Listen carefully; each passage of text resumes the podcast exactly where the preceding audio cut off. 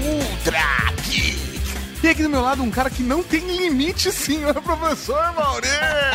É, moleque. Quando o assunto é safadeza, velho, o céu é o limite. Nossa, pai do céu. Temos o prazer de gravar esse programa com esse cara que, velho, eu sou fã. Sim, senhoras e senhores, estamos falando com ele, Wagner Waka, o informante da Cavalaria Geek.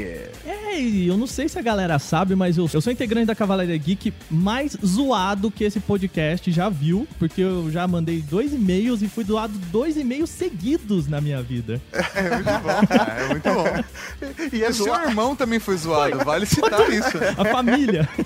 Pra quem não me conhece, né, o pessoal que não me conhece, é, eu sou jornalista, falo sobre games lá no Player 2 em www.oplayer2.com.br e apesar de estar muito puto com a Anatel por causa dos games, né, hoje a gente vai falar aqui, eu acho que de coisas muito maiores do que games, né, cara? É isso aí, Tato. Então, qual é o tema de hoje? Hoje nós vamos falar sobre limite de consumo na banda larga fixa ou a franquia de dados. É, rapaz. Mas vamos falar rapidinho antes que a franquia acabe. Exatamente. Mas vamos agora. Só depois dos Recadeias. Recadinho.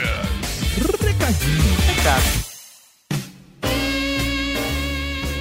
Recadinhos do coração. Coração não, caralho. Tá bom, recadinhos. recadinhos, mal. Estamos aqui para mais uma sessão de recadinhos do coração. Exatamente, professor Mauri, começando mudando a música.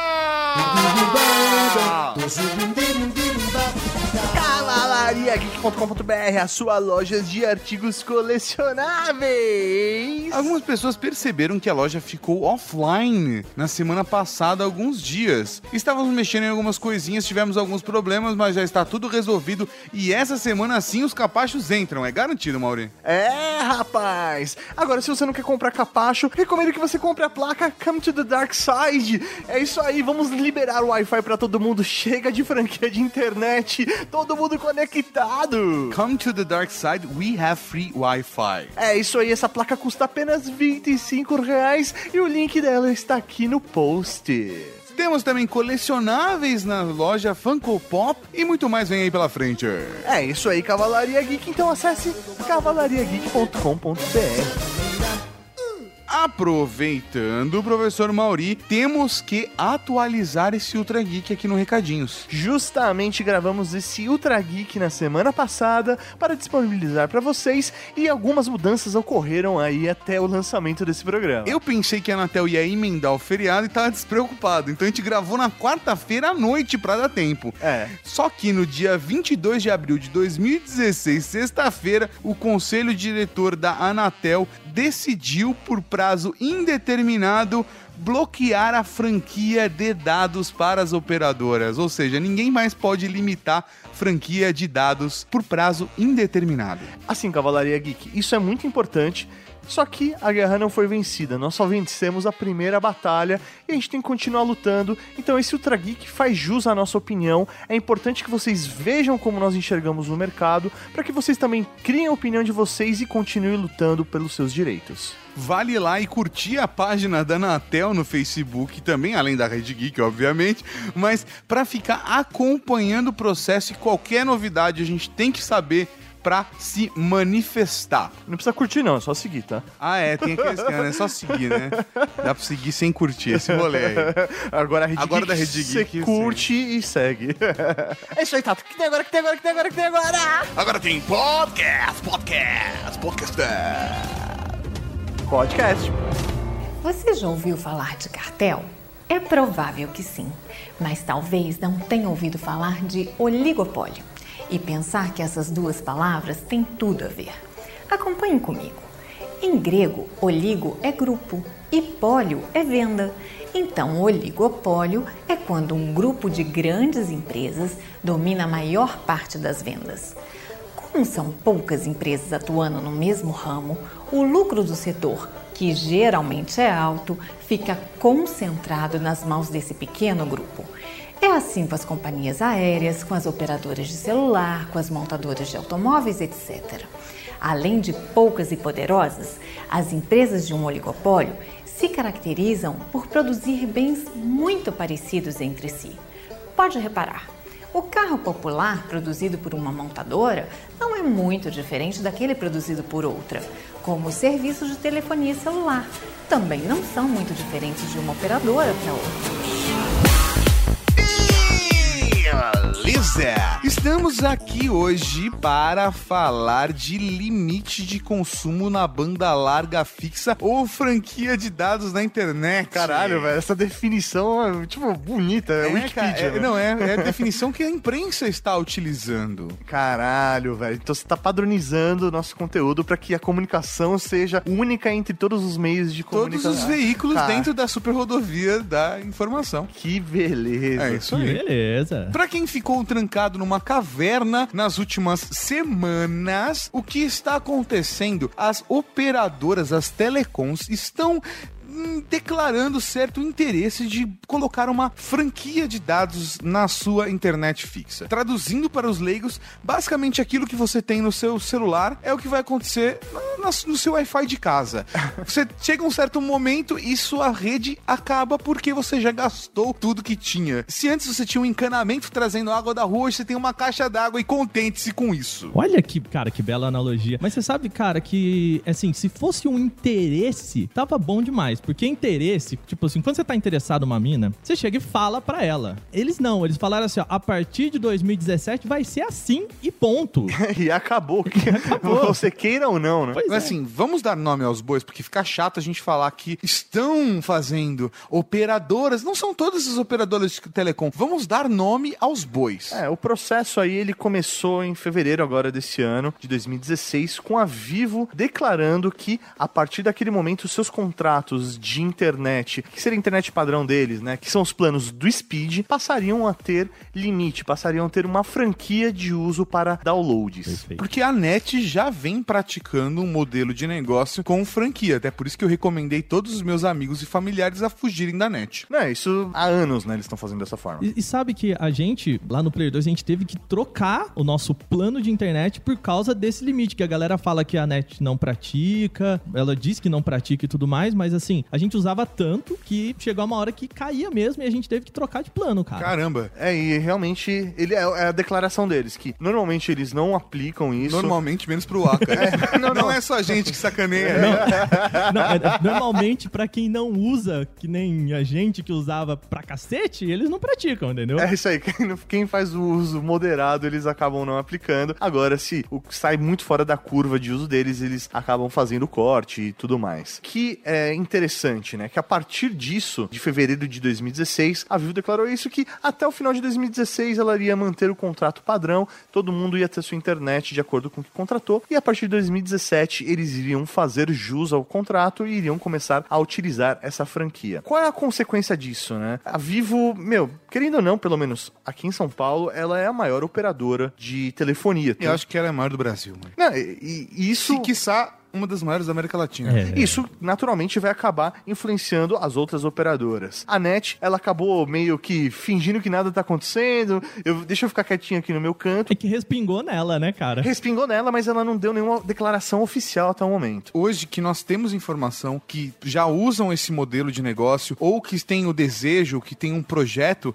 de implementação desse modelo de negócio, é a Claro, Vivo, a NET e a Oi. Só lembrando que a Vivo comprou a GVT, né? Então a gente põe a GVT nesse pacote também. Exatamente. Justamente, até isso que eu ia falar. A GVT, ela seria um outro concorrente que nós teríamos, pelo menos aqui em São Paulo, né, e algumas regiões do Brasil, principalmente no sul do país, a GVT era muito forte. E com a compra da Vivo, é, a GVT, na verdade, que tinha uma postura mega, meu, nós temos internet de qualidade ilimitada, cola em nós que você vai ser feliz, né? Inclusive, foi esse o modelo de negócios que eles começaram a crescer, principalmente no sul do país, né, cara, alguns anos atrás. É, a galera aqui em São Paulo comemorou quando a GVT chegou. A gente aqui em Minas era um. O GVT era um sonho, assim, cara. E ainda é, sabe? Vocês sendo bem sinceros. Era um sonho que a gente falava, velho, eu quero que isso chegue aqui amanhã. É uma parada assim que pra gente mesmo o modelo de negócio deles funcionou muito, sabe? O marketing deles foi muito bom. é, de boca a boca, sabe? Agora, uma informação mega importante pra galera que tá ouvindo o Ultra Geek é entender que essas empresas que nós estamos falando agora, tá? Que têm interesse ou já praticam esse modelo de negócio ou estão implementando esse modelo modelo de negócio, eles atendem 85,5 dos 25 milhões de clientes de banda larga fixa no Brasil. Ou seja, esses caras atendem 3 quartos do país. Olha aí. Mais de 3 quartos do país, né? Eu não sou tão bom de matemática assim.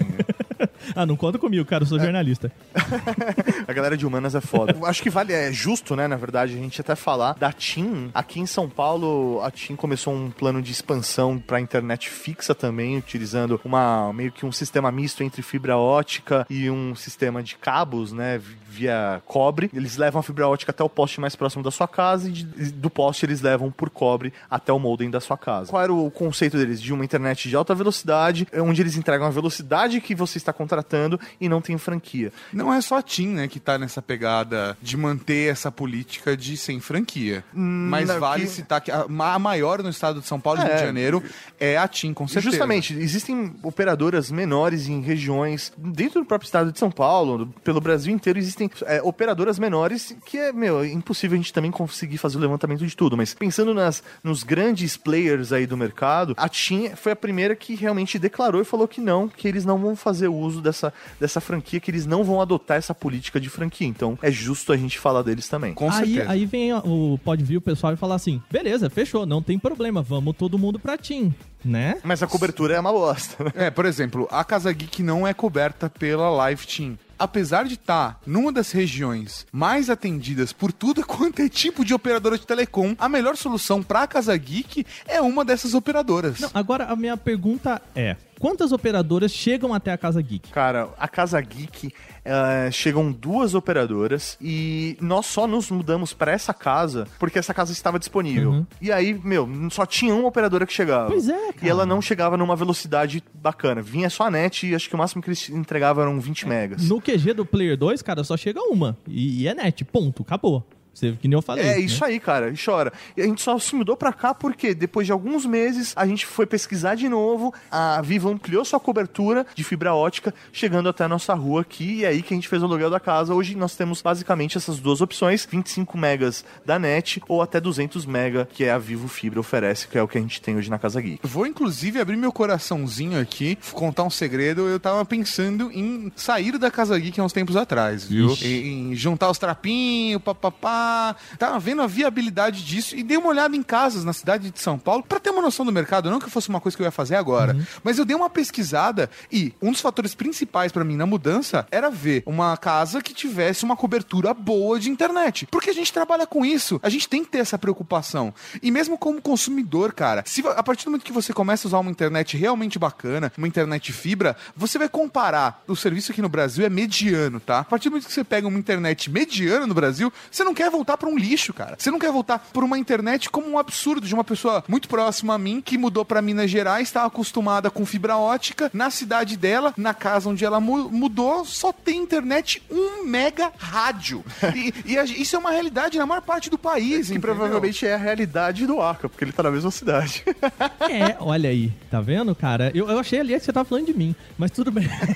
Não, mas aqui, a- olha, cara, é, eu trabalho num jornal aqui na cidade e a gente conseguiu brigar com uma operadora aqui da cidade pra fazer uma internet dedicada e, tipo, pagando horrores com 10 mega, no máximo. Então, cara, é... É um absurdo, cara. né? Como é que a gente vai trabalhar com internet assim, né, cara? Meu, é triste. Eu, eu reclamando que a segunda opção só era 20 mega, né? O cara tá num jornal e a opção dele é E 10. você tá né? certo, cara. A gente não pode nivelar por baixo, né? Essa é a questão. É, você não pode chegar pra mim e falar assim, pô, eu aqui reclamando e o cara lá atendendo. Não, a- a- eu que tenho que reclamar. Não é você que tem que reclamar. Sim. Nós dois, E você tem que reclamar pra caralho, porque a internet do meu quarto, o Wi-Fi dá 35 mega de upload. Aí, ó. Ô, saudade. E é um segundo roteador. É a rede que eu tenho só no meu quarto. É a rede do meu quarto. E não sei se você entendeu, Aka, mas isso foi um convite pra você ir até o quarto do Tato usar a internet. Isso, vem cá testar a internet, bonitão. Que bosta, mano. Eu vou, eu vou antes do ano que vem, né? Porque senão vai cair.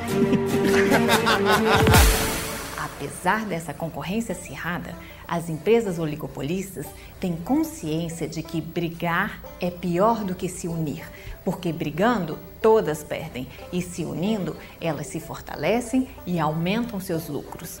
Em economia, a união de empresas oligopolistas recebe o nome de cartel e o acordo que elas fazem entre si, conluio. Só depois de dominar esses conceitos, fui entender por que meu pai, ao me ver de segredinhos com minha mãe e minha irmã, dizia: Já estão vocês três unidas num cartel fazendo conluio. E não é que ele tinha razão? Nós falamos no Multiblock em que, além da franquia, nós temos um outro problema muito sério no Brasil, que é a infraestrutura. E essa infraestrutura acaba fazendo com que a nossa internet não seja tão boa e acaba atrapalhando porque gera um gargalo muito grande. Hoje, cada vez mais pessoas estão adotando internet banda larga. Quanto mais pessoas estão utilizando a internet, maior é a divisão de banda para cada uma dessas pessoas. Duas informações, Mauri, que eu acho que ficaram faltando no primeiro bloco do Ultra Geek. A primeira delas é que a Vivo, pelo menos, se pronunciou e disse que os clientes que não aderiram a esse novo plano com esse novo contrato, até porque, judicialmente falando, tá? Eu não sou nenhum jurista, não conheço nada de. Não, não sou advogado, não tenho OAB, não conheço. Eu mal conheço advogados na minha vida. Mas aparentemente. Mal conheço advogado. Mal conheço Mal advogados. conheço. Mas aparentemente você não pode mudar um contrato depois que ele foi assinado.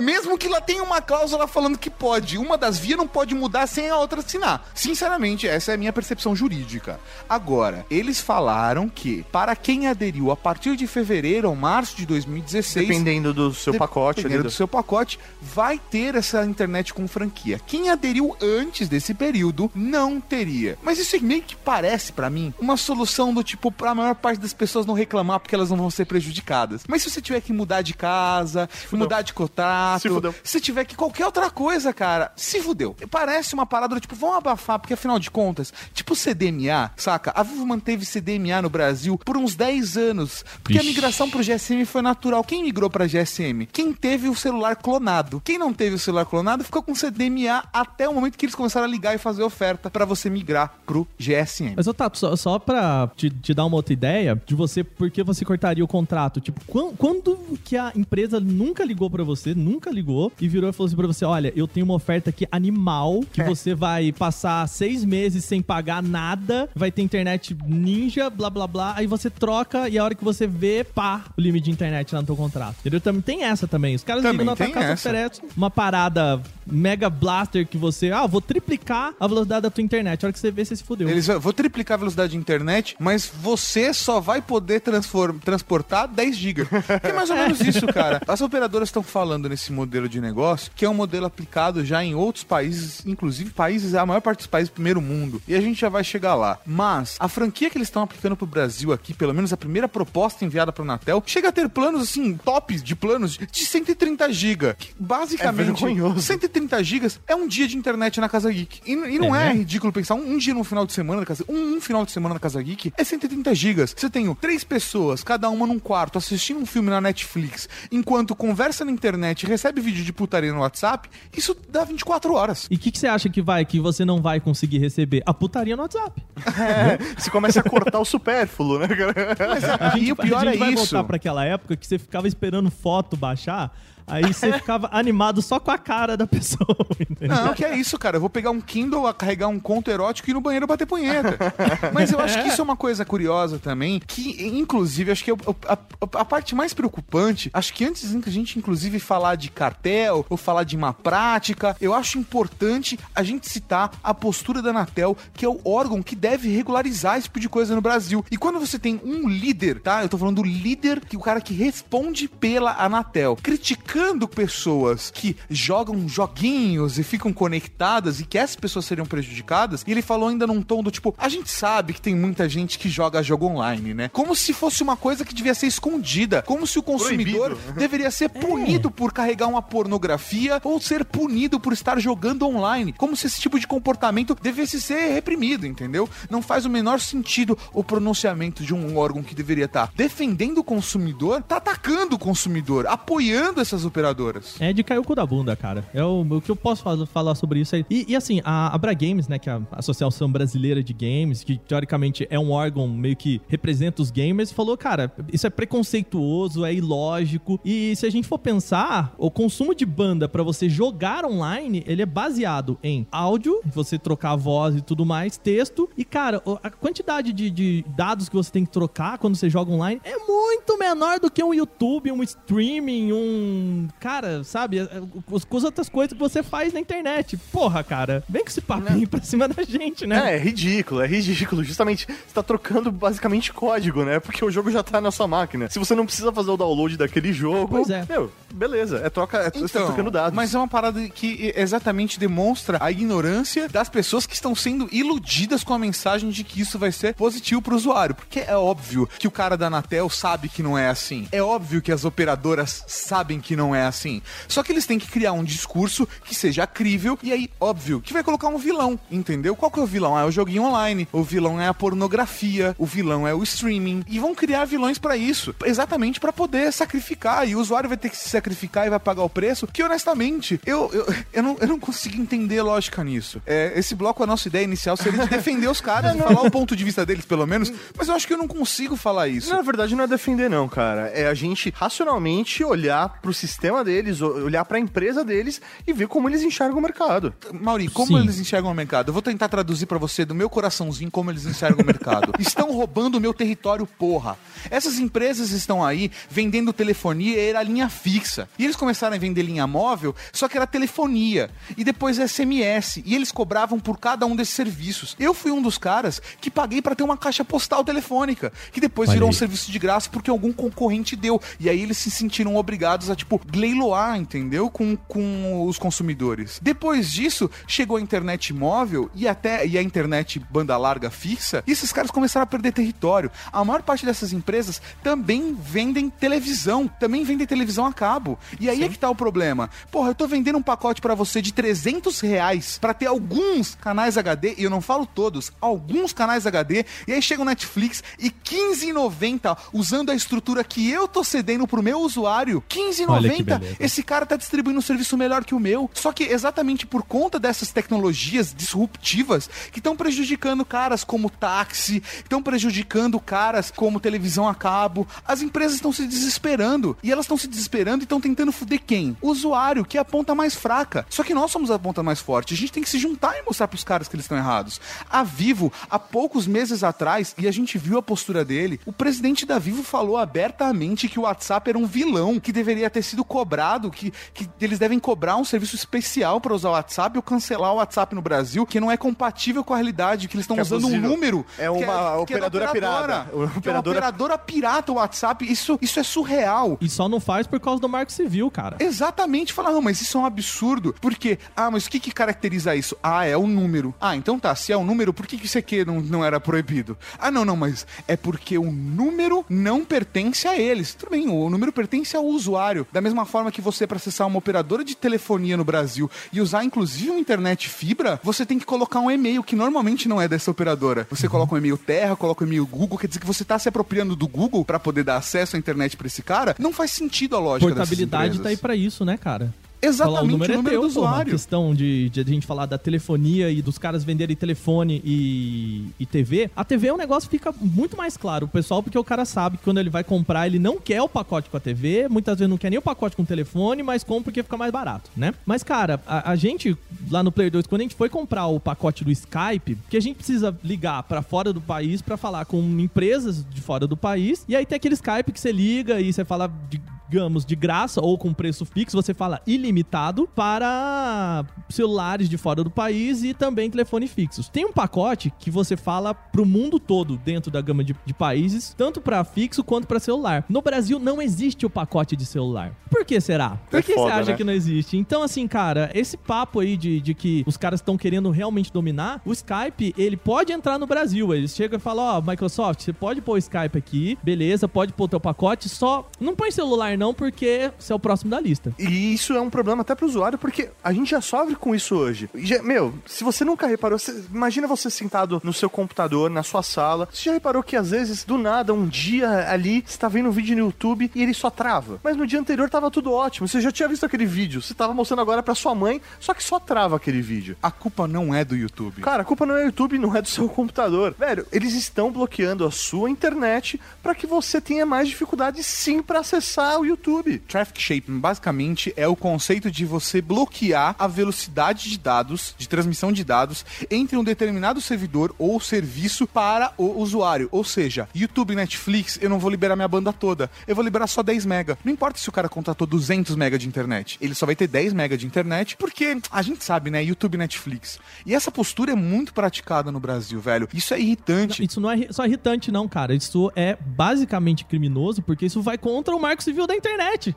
Sim, eu acho que é o mesmo tipo de miopia de mercado que essas empresas têm que a indústria da música tinha na época do casado, Napster. Do, do Napster, e que ainda hoje eles estão tentando implementar um modelo de, de mercado que eles tinham há 50 anos atrás, mas não é mais assim que funciona. Eu acho que essas empresas de telecom têm que se ver como empresas de internet, internet móvel, o serviço de televisão, o serviço. E assim, ninguém foi capaz e competente o suficiente de criar um serviço tão competitivo quanto a Netflix. Por que não? É muito fácil, cara, você tentar prejudicar o outro e não ser competitivo o suficiente criar um, uma- um serviço que o consumidor queira. O Skype tá ameaçando o serviço dos caras porque entrega um serviço de telefonia que compete ao deles. O WhatsApp faz isso, a Netflix faz isso, o YouTube faz isso. E se você for parar pra pensar, basicamente a maior parte do uso de dados que a gente tem são de competidores deles. Pois é. Eu entendo quando a empresa vira e fala pra mim, fala para mim assim, ó, seguinte, eu vou mudar o meu modelo de negócio, porque a empresa ela entendendo como um mercado e aí ah, a gente tem uma ambiguidade de um mercado que ele é regulado pelo estado, mas é ele trabalha como se fosse livre mercado. Isso é bizarro, né? Dentro das telecomunicações, porque todo mundo fala assim: "Não, beleza, vão surgir outras empresas". Cara, não vão, porque a Anatel precisa dar concessão para essas empresas trabalharem. Ela não vai dar. Então, o que, que eu quero dizer com isso? A gente tem a empresa falando, eu quero ganhar mais dinheiro. Eu entendo a empresa falando isso, ó, eu tô perdendo mercado, eu preciso mudar o meu modelo de negócio, eu não quero melhorar o meu serviço, ou eu não tenho condições, ou eu não tenho ideias, enfim, não importa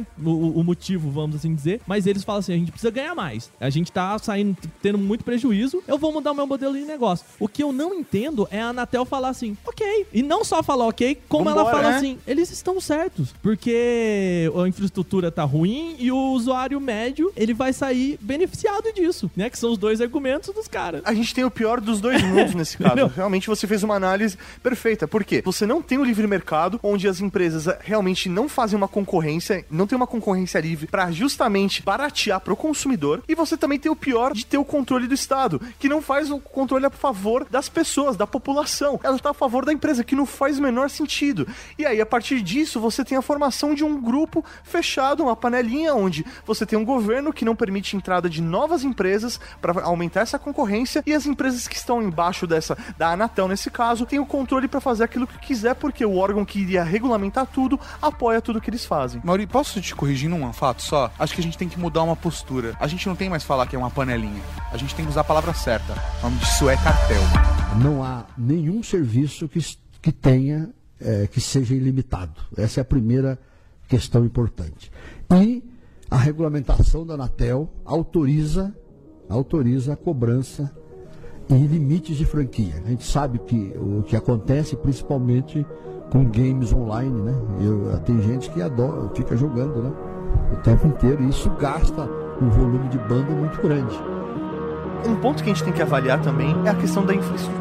É óbvio que a operadora, a partir do momento que ela tem a concessão do governo para vender esse serviço aqui no Brasil, ela é responsável pela infraestrutura e ela tem que dar condições de que o consumidor tenha a melhor experiência possível dentro daquele serviço. Mas a gente também tem um outro lado. Imagina que hoje cada vez mais pessoas estão utilizando a banda larga. E todo mundo se utilizar, meu, de forma desenfreada, não existe estrutura que consiga segurar todo mundo ao mesmo tempo acessando de uma maneira completamente sem noção. Na verdade, existe estrutura. A questão é que ela tem que ser montada. Da mesma forma que uma empresa que tem uma necessidade de consumo de dados muito grande vai se adaptar a essa realidade, é, as empresas de comunicação também têm que se adaptar para conseguir atender essa necessidade de ter uma internet que seja livre de franquia, que tenha uma boa velocidade. Às vezes o funil tem que ser feito na velocidade e não na franquia. A- a- existem vários questionamentos que devem ser feitos para que isso seja avaliado. Uma- quando uma empresa tem uma dificuldade dessa, a empresa vai avaliar quanto ela está disposta a investir para poder ter uma internet que seja compatível, uma rede que seja compatível à necessidade dela, para que ela não tenha prejuízos. Da mesma forma que o país tem que fazer esse comparativo. Justamente, aí a questão é gargalo acaba sendo na velocidade, que é o que já acontece hoje. Hoje a operadora, ela não te entrega 100% da velocidade que você contrata. Se você quiser Por hoje... lei, na verdade, ela é obrigada a entregar bem menos do que 100%. É como se toda vez que você comprasse um refrigerante de 2 litros, viesse 600 ml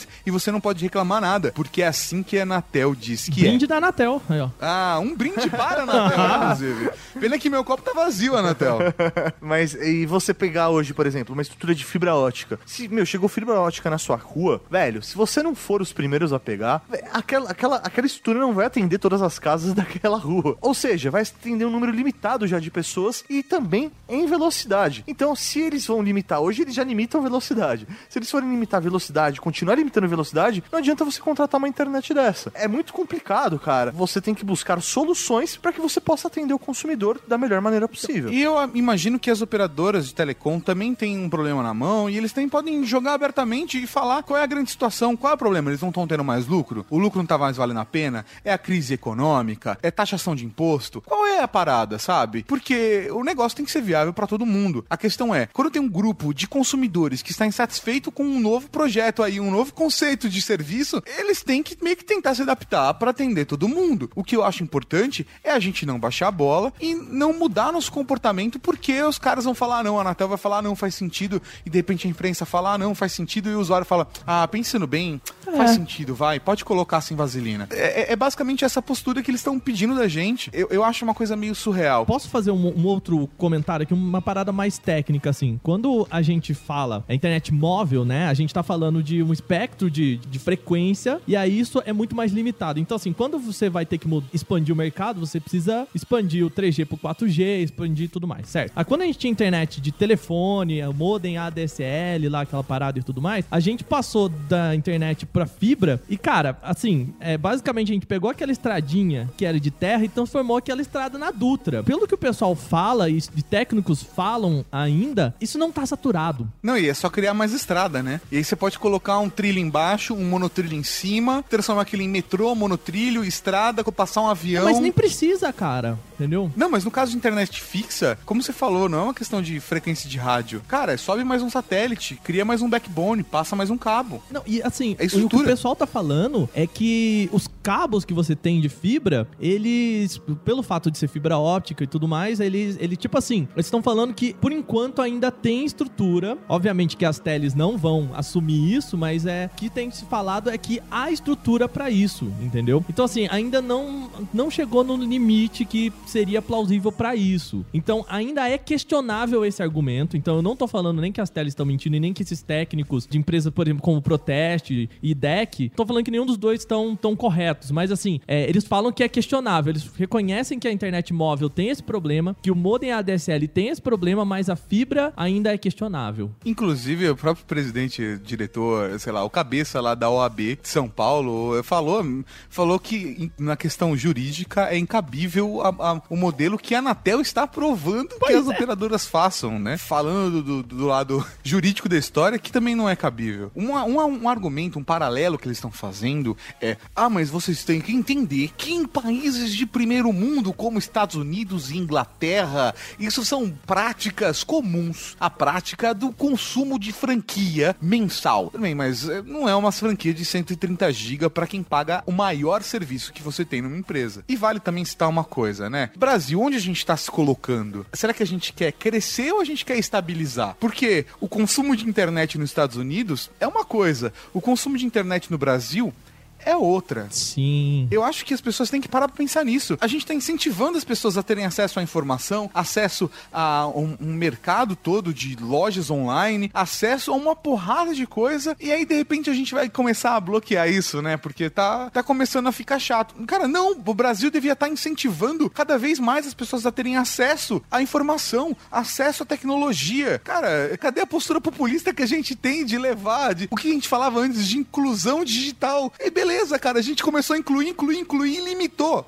Porque agora não dá mais pra segurar todo mundo. Tem algo muito errado nisso. É. E tem um outro ponto, cara. Eu conversei com um amigo meu que ele tá morando nos Estados Unidos, porque a galera falou: ah, não, mas a AT&T, ela pratica isso também lá nos Estados Unidos. Ok, eu conversei com ele, ele falou, cara, primeiro que a gente aqui mal usa, tá numa faculdade lá, ele, cara, eu mal uso o net housing, né? Eu mal uso a internet Wi-Fi aqui, porque o 4G é muito bom e ele tem um- uma gama muito alta, então, tipo, a gente só usa o celular mesmo, liga o celular no, no PC e usa ele como mo... Olha, olha o nível do negócio. E assim, cara, lá eles têm uma livre concorrência mesmo. Então, velho, você não quer AT&T, você usa outra. O pessoal que tava puto com isso lá, como Facebook e Google, lá você tem a internet do Google já em testes. Então, assim, falando, ó, não vem mexer nisso não, cara. Então, assim, é uma comparação muito esdrúxula. Muito injusta, Muito cara. injusta, né, cara? Falando um pouco sobre o comparativo, né? Você fala, pô, lá fora você tem uma estrutura que vai te dar uma internet também com franquia, né? Mas trazendo um pouco pra nossa realidade, acho que é importante você é, que tá ouvindo o podcast entender que você, se você está ouvindo esse podcast, significa que isso saiu da sua franquia. né? Exatamente. Parabéns, você acabou de, de reduzir em 70 mega. Mais de 70 mega, né? Porque você carregar a lista do feed, é, pensar em que podcast você vai ouvir, às vezes ser informado do podcast, talvez das redes sociais. Mas vamos lá, 70 mega, pelo menos. Cara, isso vai influenciar, impactar diretamente na sua escolha. Vai impactar diretamente, e sim, na sua escolha, porque você vai ter que decidir antes, é, sabe aquela coisa de eu não, eu não vou abrir a geladeira, eu tenho que pensar o que eu vou pegar antes, porque senão eu vou gastar muita energia pensando com a geladeira aberta. Exatamente. É a mesma coisa que na internet. Pensa antes o que você quer baixar, velho, pra ser assertivo. Tira um print da lista e desconecta pra você poder saber o que tem lá online. A, a gente vai começar a colocar vitrines de vidro nos podcasts que o pessoal vê o que tem lá dentro, né? Pra não gastar. É, isso aí. Cara, se você vai assistir um videozinho, um filmezinho no Netflix, 3 GB, cara. Agora pensa, sei lá, 1 GB e pouquinho pra você assistir um episodinho de House of Cards, 1 GB e meio. Você assistiu três episódios. Provavelmente não em HD. É, então, cara, ainda você já, assistiu, já gastou 6 GB ali numa brincadeirinha rápida, sabe? É que a gente não se preocupa com isso hoje. As pessoas não fazem o cálculo de banda. E da mesma forma que não fazem a ideia de como prejudica o mercado e a economia, a gente bloquear isso. O, o país deveria estar, assim, é que a gente tem muito que se preocupar nesse exato momento. Mas é o tipo de coisa de parar e falar assim: "Ah, será que as pessoas não se preocuparam que, por exemplo, que se começar a ter franquia e minha franquia acabar, eu não posso entrar numa loja online e comprar uma coisa que eu precise, eu não posso entrar num serviço online, num aplicativo e pedir uma comida, eu não posso entrar no meu banco e acessar a minha conta, porque esse já é um hábito normal. Responder e-mail, cara. Ter- Ter acesso ao WhatsApp. As pessoas não estão parando, pensando nisso. Tipo, cara, eles vão bloquear tudo. E o tudo. que, o que é muito foda também é que, pelo menos na Vivo, os planos de franquia não tem uma evolução, não tem um crescimento gradual de acordo com a velocidade que você tá contratando. Eles estão largando o funil, mas deixando o mesmo tamanho de caixa d'água. Ah, não, isso tem uma explicação, Vamos cara. lá. Pode não ser plausível, ok, mas assim, pela lógica dos caras, eles querem evitar que as pessoas usem muito. Então eles criam os melhores pacotes para as piores velocidades. Pra fa- forçar o cara a Então, contratar assim- uma velocidade baixa pra ter um baixo consumo. Exatamente. Então, assim, pela lógica dos caras de, ó, vocês estão usando demais e a gente quer privilegiar o, a pessoa que usa pouco ou o consumidor médio, então faz sentido os pacotes maiores não serem os melhores, entende? É, Assim, desculpa, não faz Assim. o menor sentido.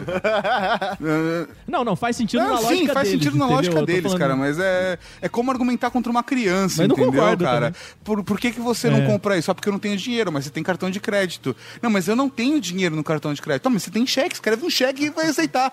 É, assim, são argumentações ímpares, assim, não faz o menor sentido. Não faz. E assim, cara, a gente sempre conversa com o pessoal aqui de, pô, aqui na minha cidade não tem uma internet de 10 mega, mas sei lá, eu pago 100 reais, vamos supor, na internet de 10 mega. Se amanhã o cara vem aqui pra mim e fala assim, cara, eu vou pôr uma internet de 20 megas, você pagaria 200? Cara, assim, você entende meu ponto de, porra, se você vai me dar um produto melhor, eu não tenho nem problema em te pagar mais, cara. É assim isso como a aí. gente sabe, por exemplo, que tem produtos que a gente tem aqui, velho, que o pessoal fala, ó, você tem esse e tem esse aqui que é muito melhor, e você- só que você paga muito mais. Ok, é, é uma opção de compra que eu tenho. A gente não tem essa opção, né? É muito triste isso. Você não, tem, você não tem a opção de escolher como você vai se ferrar, se é na velocidade ou no preço, né?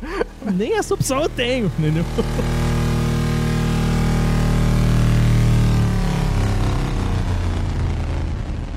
que nós estamos dizendo é o seguinte, de que nem todos os modelos cabem a limitação total do serviço, porque não vai haver rede que suporte ah, os aplicativos que estão à disposição do usuário hoje. Essa questão da propaganda, essa questão do ilimitado e do infinito, né, vamos dizer, isso realmente é um negócio que acabou de alguma maneira desacostumando o usuário. Um outro fator que eu só queria pontuar, tá? Só queria pontuar antes da gente começar a entrar no final da discussão, é que, além de tudo, a gente tem no Brasil uma das internets mais caras, um dos serviços mais bostas. Isso que, assim, obviamente a gente tá em São Paulo, aqui a realidade é um pouco diferente do resto do Brasil, mas o Brasil tem uma internet de bosta comparado com a maior parte dos países de primeiro mundo que eles estão tentando colocar a gente em comparação. E o preço também é uma coisa absurda. Se for pegar, eu, eu vi no vídeo do Castanhari que ele fez, eu tô acompanhando o que a galera tá falando, sabe? Ele faz um comparativo de salário mínimo de um americano e preço de uma internet fodida nos Estados Unidos, tipo, num pacote bacana, e salário, tipo, do top de serviço e salário mínimo. E no Brasil, top de serviço, salário mínimo. Lá seria cerca de 6% do salário mínimo de um americano. E aqui seria cerca de 30% de um salário mínimo de um brasileiro. Isso já mostra suficientemente bem qual é a postura do Brasil. Ou a gente tá consumindo muito recurso por conta de impostos, ou qualquer que seja o motivo, ou de fato os caras estão tendo um lucro abusivo e estão prejudicando o consumidor. pendo pro, pra segunda opção, viu, cara? Mas já assim que a gente tá fazendo um comparativo aqui, eu queria só fazer um- umas contas, porque é engraçado que o argumento deles também é de: olha, a gente quer que o usuário médio saia ganhando nessa. Porque tem muita gente usando muito. Então, assim, o cálculo das teles é de que 20% do usuário usa 80% da banda. Vivo diz isso, a Oi diz isso, embora eles não mostrem esses números. Então, que também o pessoal fala que é muito duvidável. Mas tudo bem, vamos nesse caminho, né? Então a gente vai privilegiar o usuário médio, como eu falei, colocando os, os melhores pacotes lá embaixo. Só que, cara, Né, Eles não querem que esse usuário pague pelos outros. né? É, ele não boa, quer. bom discurso, bom discurso. Não, é um discurso Tem o, qual é o vilão? 20% da internet é o vilão. É, maravilhoso, bonitinho. Como se 20% também fosse pouco, né? Mas tudo bem. Mas aí, cara, o que, que eu, eu quero falar aqui? Pensa comigo, ó. A gente tem um, um pacote, por exemplo, aqui. é, vou pegar um pacote da Vivo aqui de 100 mega, certo? 100 mega, Certo. eles te entregam até 220 GB. O que, que eu tô querendo dizer aqui? É o pacote do meio. Então, assim, tem sete propostas que ele tem aqui, eu peguei a do meio. Então, vamos supor que esse seja o usuário mediano, né? A palavra mediana vem de meio, né?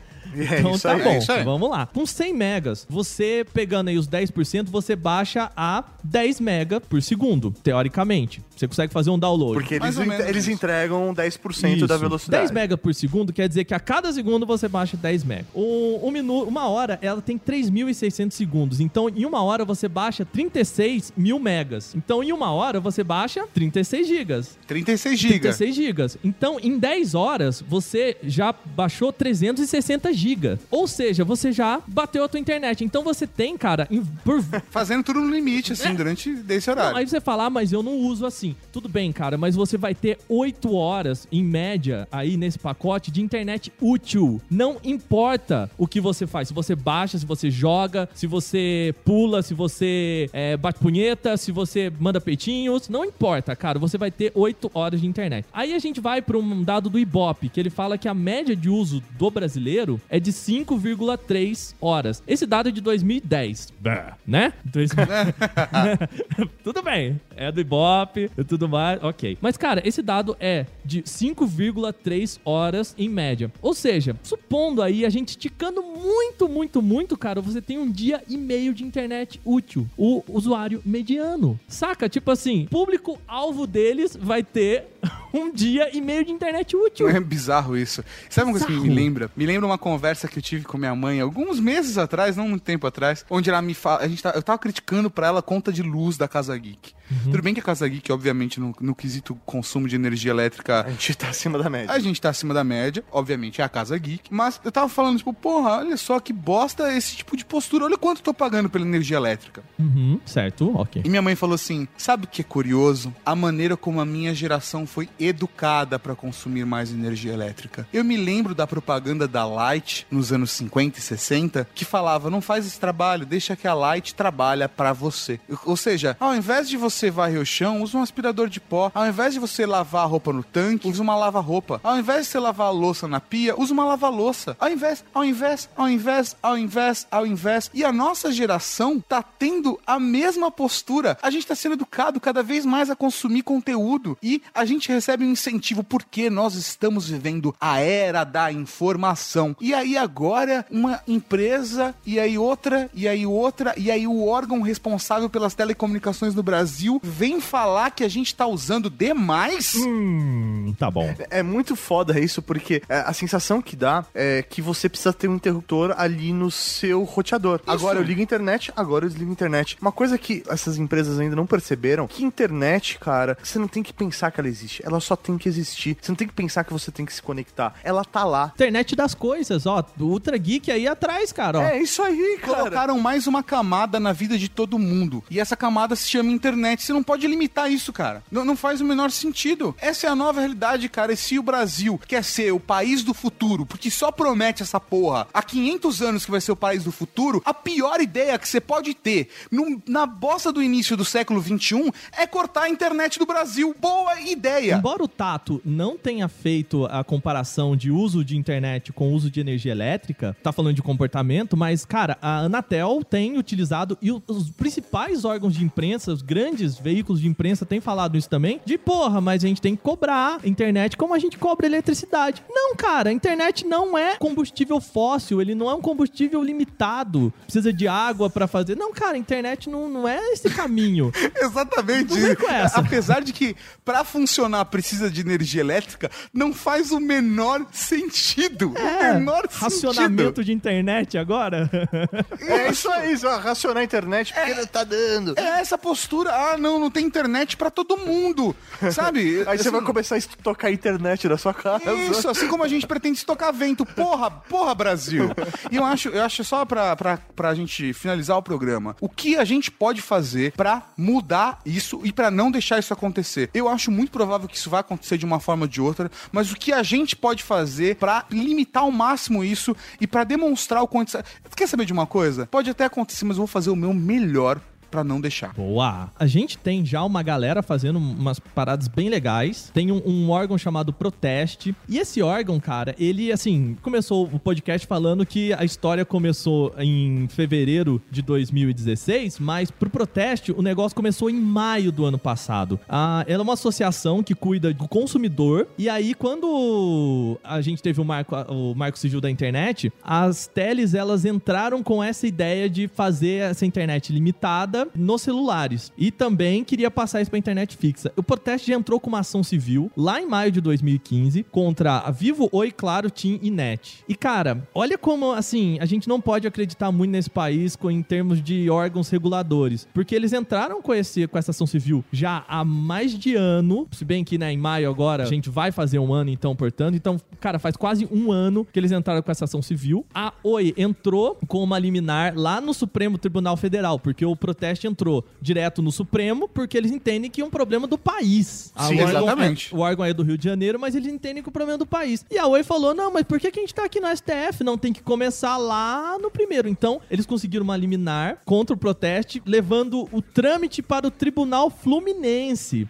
Então, Nossa, velho. então, cara, hoje. A associação do gente bairro, tem- né, velho? É, eles estão na, se não me engano, na quinta vara empresarial do Rio de Janeiro. Tipo assim, é uma ação civil de um órgão de consumidor, é tipo um PROCON, assim, do, do negócio, sabe? Que não tem a força, obviamente, do Supremo, né? Então, você vê que, cara, a gente precisa pressionar essa galera. É, quanto mais a gente tiver pressão pública, mais isso ganha visibilidade, mais, ele mais rápido isso chega até o STF. Então, assim, falar sobre, é, explicar pra tua mãe, pro teu pai, pro teu irmão, pro teu cunhado, pra, pra pessoa na rua o que tá acontecendo. Importante também, cara, né? A gente viu aí que as coisas às vezes andam mais rápido quando tem gente na rua, né? Vale colocar aqui o link do proteste.org, diga não ao bloqueio da sua internet fixa. Lá você pode participar através de uma assinatura digital, não só do proteste, mas do Avaz, todas as formas que você pode de se manifestar. Só que não é só isso, eu acho importante a gente conversar sobre isso com nossos amigos, com o pessoal no trabalho, com o pessoal na escola, conversar isso com a família e publicar diretamente, se expressar nas redes sociais, através da internet, de tudo quanto é forma. É, a gente aqui na Rede Geek, umas semanas a gente já tá publicando, compartilhando nas nossas redes pessoais. A gente queria fazer um Ultra Geek porque a gente acredita que era a melhor maneira de se expressar. E, e, cara, tem uma. Tá rolando. Eu não sei se a, a publicação do podcast ainda é, vai rolar isso. É, o site do Senado tá com uma consulta pública aberta perguntando, tipo, o que você acha sobre isso. Depois, se eu puder, eu posso passar o link para vocês. O link vai estar no post do programa. E, cara, assim, é, pô, é um órgão do Senado. É importante que a gente vá lá e, e dê a nossa opinião também sobre o que, que a gente acha sobre isso, né? A gente critica muito o governo, mas a hora que eles dão essa plataforma pra gente, eu acho que também a gente tem que ir lá e falar, sabe? Tem a, a, meio que o diálogo parece que começou. Se não com a Anatel, então vamos falar com quem manda na Anatel. é isso aí. Eles determinaram que as empresas de telecomunicação não podem bloquear aí pelos próximos 90 dias, que eles têm que dar ferramentas para que o consumidor tenha ideia de quanto ele consome. Cara, isso é muito importante porque a partir disso a gente vai ter a real consciência de quanto a gente consome de internet e vai mostrar que essa franquia que eles querem aplicar faz o menor sentido e você vai ter noção de quanto você vai ter que gastar para manter o padrão de consumo que você tem. Ah, provavelmente, a questão, por exemplo, a gente falou do Ultra Geek, é engraçado que a gente falou quanto pesa o Ultra Geek pra galera lá, né? Do outra ponta, quem tá ouvindo o Ultra Geek pesa 70 mega. Mas provavelmente aqui pra Casa Geek, um Ultra Geek deve pesar algo pelo menos em torno de 10 giga, pelo menos. Porque a gente tem ainda transferência de arquivo que a gente faz pela rede, dos arquivos sem compressão, Gravação, cara. a gravação de pelo menos uma hora e meia, sabe, de, de duração, no Skype. É assim, e absurdo, sem contar pesquisa, dependendo do programa, a gente passa por uma via crucis de estudo, de horas, assistindo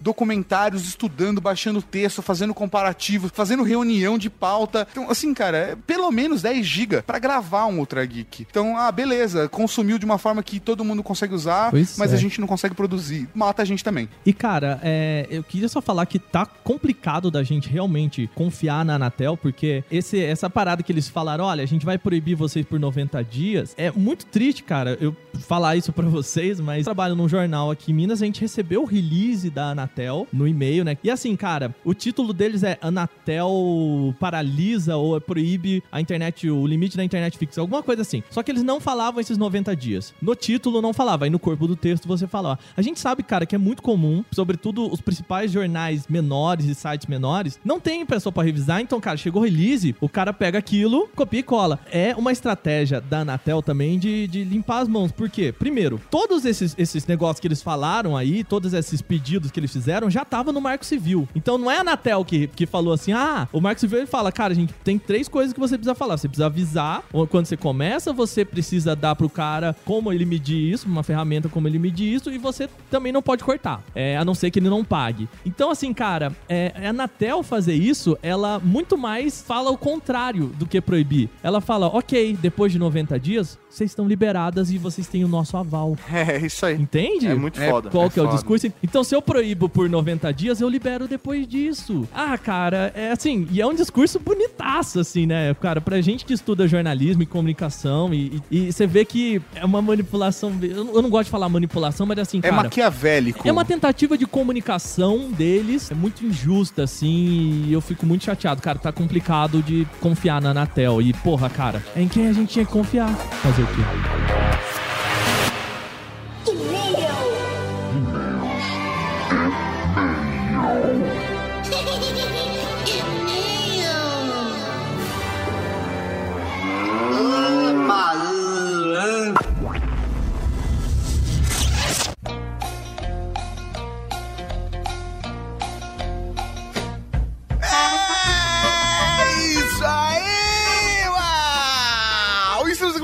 e-mails comentários batismo muito rão no Trageek. Ah, moleque! Para começar essa leitura de e-mails, como faz o pessoal mandar um e-mail pra gente? É muito fácil, é muito simples. Você pode mandar um e-mail para ultrageek@redegeek.com.br. Neste mesmo e-mail você também pode fazer o seu pedido de batismo. Exatamente, relembrando ultrageek@redegeek.com.br. No caso do batismo, é só colocar lá batismo ou nome na Cavalaria Geek no assunto e automaticamente você entra para a nossa lista de espera. Lista de espera, Mauri, é bom informar, né? Você também pode, a gente vai falar junto, não tem problema. Vamos junto, Mauri. Você também pode Deixar um comentário no post do programa. Exatamente, deixa lá seu comentário que a gente pode ler aqui. Que a gente aprova, né? Que a gente aprova. Começando agora com o e-mail. De quem é esse e-mail? Ah, Aqui. do- aqui. Paulo Henrique de Souza Alves. Ele manda: Raul Marechais. Raul. É meu primeiro e-mail pra vocês e essa é a saudação certa. É, ele escreveu certinho, Raul Sim. com três L's. Exatamente, é R-A-U-L-L-L. Muito bonito. Me chamo Paulo. Traded Mark. Me chamo Paulo Henrique e comecei a escutar Ultra Geek hoje e adorei. Hoje, nossa só. é. Se- Seja bem-vindo. Com certeza, então na minha listinha junto com outros, como Pelada na Net, Radiofobia, Xadrez Verbal e Pauta Livre. Sou de Ouro Preto, Minas Gerais, tenho 20 anos e estudo Engenharia Mecânica pela UFOP, aqui na minha cidade. Posso me intitular como Car Geek, pois leio muito sobre o assunto, estou aprendendo muita coisa no curso e já juntando uma grana para comprar a viatura. Cara, geeks que gostam de automóvel. Porque assim, é tudo tecnologia. É. É, As pessoas não param e pensam que fogo é tecnologia, né? Mas vamos lá. Cara, carro e automóvel é, é assim, uma coisa. Impre... E acho que a gente precisava dar mais espaço na Rede Geek pra esses temas, Mauri. Fala de carro, né? mas velho, a galera de carro é tão apaixonada que você tem que manjar. senão É, não você tem que pra- manjar, tipo, muito, não, né, não cara? dá pra falar de qualquer jeito. Eu queria fazer mais review maroto de carro, Mauri. Porra, vamos ver, né? Eu Vou falar, eu vou falar com, com os nossos amigos das montadoras. Bora. Como Car Geek, me ouvi obrigado a fazer uma leve correção sobre o Alfa Romeo, que seu nome não necessariamente vem da letra grega Alfa. Na verdade, vem da sigla anônima lombarda Fabrica Automobile. Deve ser em italiano, né? Ou seja, Alfa. Ah, rapaz, é, seria as, as iniciais deste nome. Mas não precisa sair da Itália para achar um exemplo bacana. A Lancia, do mesmo grupo da Alfa, a FCA da Fiat Chrysler, usa nos nomes de seus carros letras gregas, como Beta, Delta, Y. Tem o tema também, acho que deve ser grego. Grande abraço para vocês e continue com um belo trabalho. Atenciosamente, Paulo Henrique de Souza Alves. Um rau pra você, meu velho. Muito obrigado por estar acompanhando o Ultra Geek. Tem um monte de programa antigo pra você ouvir aí. E and pedimos a gentileza de que você compartilhe a palavra. É, isso aí. Então agora você é um escudeiro da Cavalaria Geek. O próximo e-mail pro senhor Maurinho é e-mail, mas não é um e-mail qualquer. Esse e-mail é especial porque é um batismo. Véi,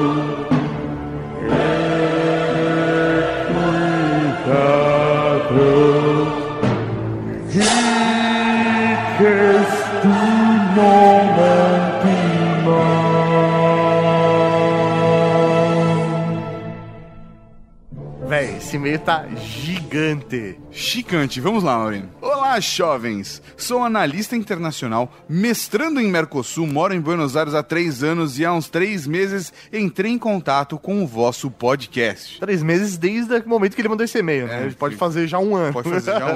O nome dele é Onério Neto. Foi muito bom conhecer outro approach nerd, além do nerd. Já sabem de quem estou falando. Não tem problema de falar nerdcast É, aqui, não, né, a gente pode falar Nerdcast. Nerdcast. Ouça, ouça o Nerdcast, ele é muito bem editado pelo Léo Lopes do Radiofobia. Exatamente. Não, não, não, não há, não há briguinhas, intriga. Não? A gente pode criar uma, mas já tem, ele já tem intrigas dele. Ah, já é? tem muita intriga na podosfera, foda-se. pois bem, sou um fanático em games. Minha tese de mestrado é sobre o mercado de videogames dentro do Mercosul. Olha só. E me deliciei essa manhã escutando o episódio Mega Drive versus Super Nintendo. O Ultra Geek 167, Mauri, de 2014. Ou Faz seja, tempo. é capaz que ele tenha mandado esse e-mail faz tempo. Mas vamos lá. Hoje tem um Xbox One, um Xbox 360. Um Xbox One já não é tão. É mais É, recente, né? Xbox 360, PlayStation 3 e um 3DS para curar o vício. Bem, também sou um adepto de viagens espaciais. Eu também, se rolar, eu tô, tô topando. Arquivos X, teorias quânticas e viagem no tempo. Possibilidades reais e físicas. Enfim, sou um geek.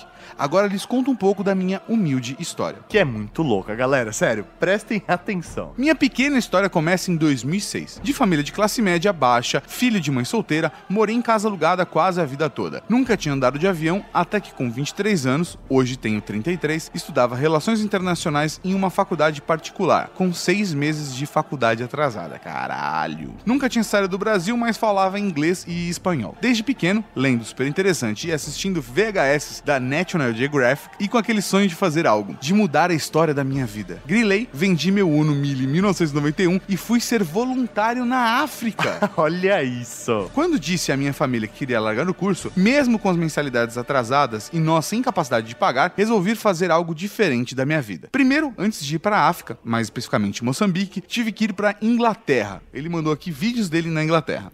que é muito legal, dando abracinhos de graça da Inglaterra. Morei numa escola bem alternativa, ligada a uma ONG dinamarquesa chamada Humana People to People, acusada de lavagem de dinheiro, evasão fiscal, etc. Nossa, que bacana. Quem nunca, né, trabalhou numa ONG que foi acusada de alguma coisa, né, mano? É foda. Essa escola se chama SIC... CICD. Deve ser- CICD. E aí ele colocou aqui o URL, onde fazemos o pseudo curso de instrutor de desenvolvimento humano. Porém, vivemos no limite e aprendemos muito. Éramos como 20 pessoas morando juntos, com responsabilidades como limpar, pintar escola, cozinhar, lavar vasilhas, etc. Além do mais, tínhamos que ir para as ruas da Inglaterra fazer um fundraising, levantamento de fundos, para a África. Além do mais, tínhamos que, de vez em quando, trabalhar para a escola, pois eles tinham um programa de coleta de roupas usadas. Então tínhamos que empacotar tudo. Só uma explicação extra: todo esse curso era de graça. Na verdade, nós tínhamos a possibilidade de trabalhar para a escola muito e até juntar um dinheiro necessário. Morávamos na escola, comíamos lá e ficávamos sempre por lá. Era no meio do nada, longe de tudo, tipo um universo paralelo fora da Inglaterra. Estudávamos sobre desenvolvimento, AIDS, tolerância, etc. Os que iriam para Moçambique e não falavam português tinham que aprendê-lo. E eu fui o professor. Morei em uma casa de três quartos dividida em 15 pessoas e outras experiências mil. De onde veio outras experiências mil? É, e outras experiências. Só que tipo, ficou faltando alguma coisa. Eu eu adicionei ali. Depois de 10 meses na Inglaterra, vou para Moçambique, na África. Vídeos dele na África. Vi alguns, não vi todos, viu, cara? Vamos lá. Foram seis meses morando em Moçambique, numa aldeia no meio do nada, ensinando história, português e com aulas de informática e violão. Tive malária três vezes, mas sobrevivi.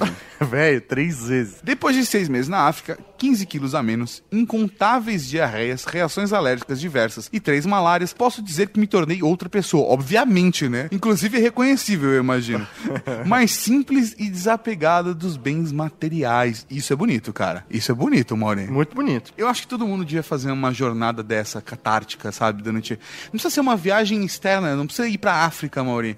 Pode ser uma viagem interna, não precisa nem ser com LSD, não precisa ter dro- dorgas ilícitas. Mas eu acho que todo mundo tem que fazer em algum momento da sua vida uma viagem dessa pra se, pra se libertar, entendeu? Pra se encontrar. Que nem o, o Bjorn faz na quarta temporada de Vikings. É isso aí, ele faz, ele se isola pra se encontrar. Pra se encontrar. Porém, estava perdido e não sabia o que fazer da vida. Foi então que eu vi falar nessa mesma ONG que tinha um curso universitário de pedagogia na Dinamarca, nos mesmos moldes desse curso na Inglaterra. Tipo, você trabalha pra ONG e paga seus estudos. Mas era março ainda e o curso só começaria em agosto. Mas eis que me deparei com um problema. Essa faculdade só aceitava até então membros da União Europeia, pois o curso não era reconhecido na Dinamarca. Mas sim fora dela. E eu, com meu passaporte brasileiro, não poderia pleitear uma vaga. Porém, com os serviços já prestados à ONG, dei um jeito brasileiro, né? O cara dá um jeitinho e consegui entrar, sendo o primeiro membro fora da União Europeia a fazer. Na verdade, acho que não foi jeitinho brasileiro, isso aqui é mérito. É, os caras A olharam. gente não pode zoar isso, não. Bem, era março e o curso só começaria em agosto. E pra começar, precisaria de 6 mil euros em dinheiro ou trabalhar pra ONG para juntá-lo. Foi aí que voltei pra Inglaterra e ao negócio da coleta de roupas usadas e de reforma de um dos prédios da escola. E esperar até dia 1 de agosto pra ir pra Dinamarca e começar a estudar. Porém, um estudo diferente. Então começou. Dia 1 de agosto, eu estava em Tvind, Tvind, esse é o nome do lugar, e a meca dos ex-hipsters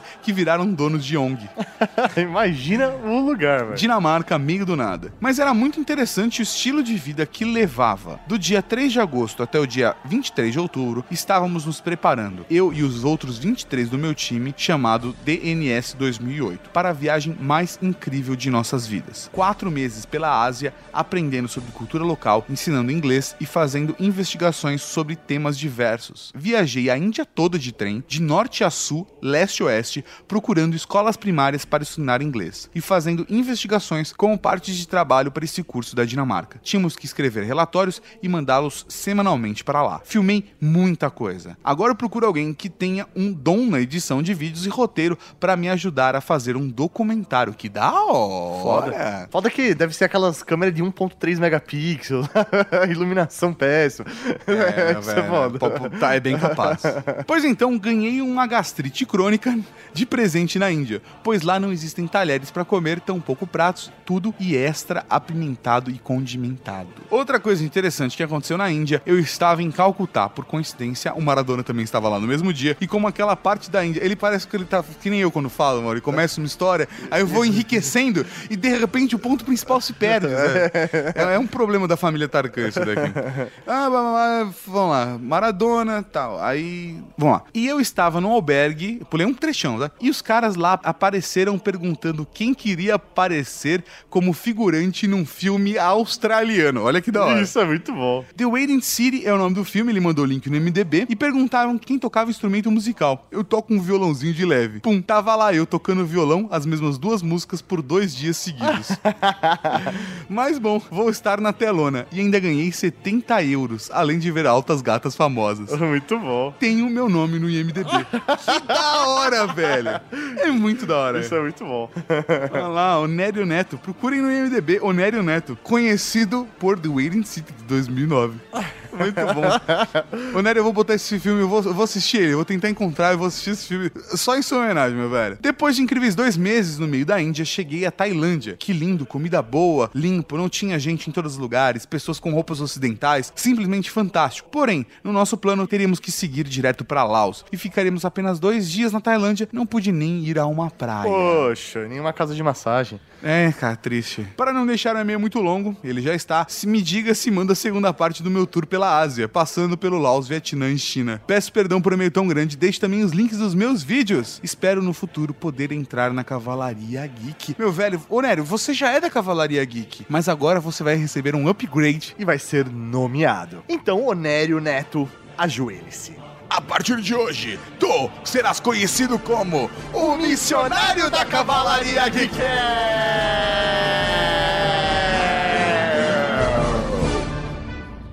Missionário da Cavalaria Geek. É, ele, ele viajou o mundo pra ensinar inglês, informática, violão. Agora, meu velho, seu papel agora é viajar o mundo disseminando a palavra da Cavalaria Geek. Se possível, em países que tenham internet e falam português. né? Você pode só viajar no Brasil, também tá valendo. Mas espalhar a palavra para todos que falam português. Então, um rau para o missionário da Cavalaria Geek. Um Raul, meu velho. Um homem, uma missão. O missionário da Cavalaria Geek.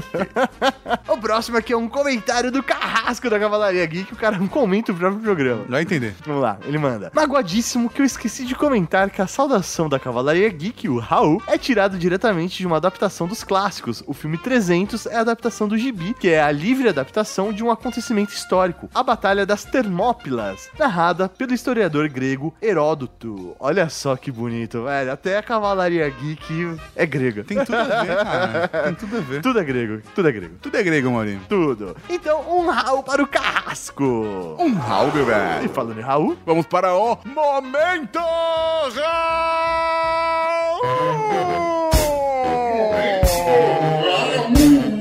Raul! Tem o Raul Cortez, Raul Seixas, Raul Gazola, Raul Gil, Raul Júlia.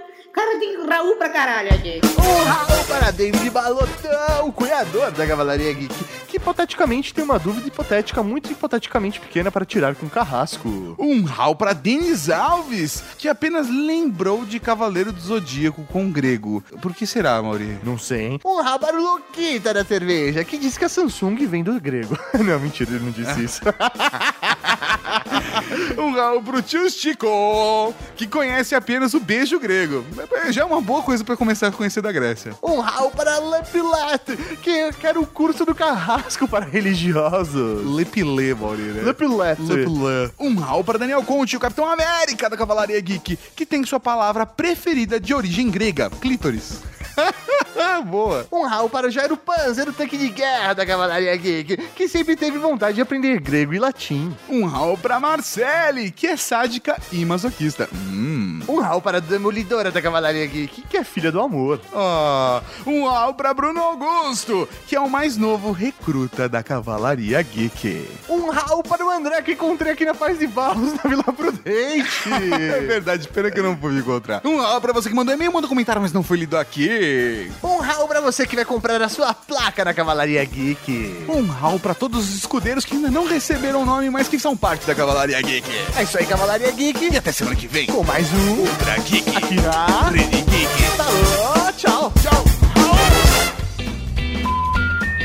Aqui, imagina você em Poços de Caldas com internet de, de um mega rádio. Ah, cara, é assim, é, eu não sofro tanto porque o site de vocês, né, já tem encaixe, né? Então, é, não, não- me atrapalha tanto, mas, cara...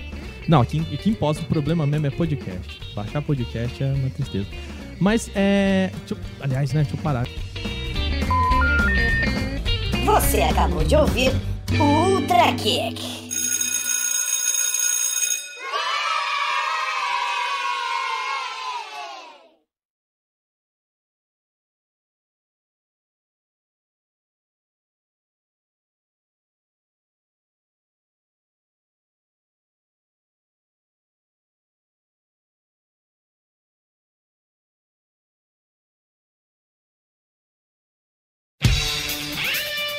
E eu quero deixar claro que, desde que começou essa ladainha, nós temos a postura na Rede Geek de que nenhuma dessas empresas que vão aplicar de alguma forma a franquia ou limite de, de dados dos usuários vão ter espaço para anunciar na Rede Geek. Não importa se é na Ultra Geek, se eles vão contratar um programa patrocinado ou se é o banner que roda automático. Essas empresas estarão bloqueadas porque se eles não querem liberar a internet pro meu público, se eles não querem liberar a internet para vocês, eles não vão consumir a banda de vocês gerando anúncio aqui dentro.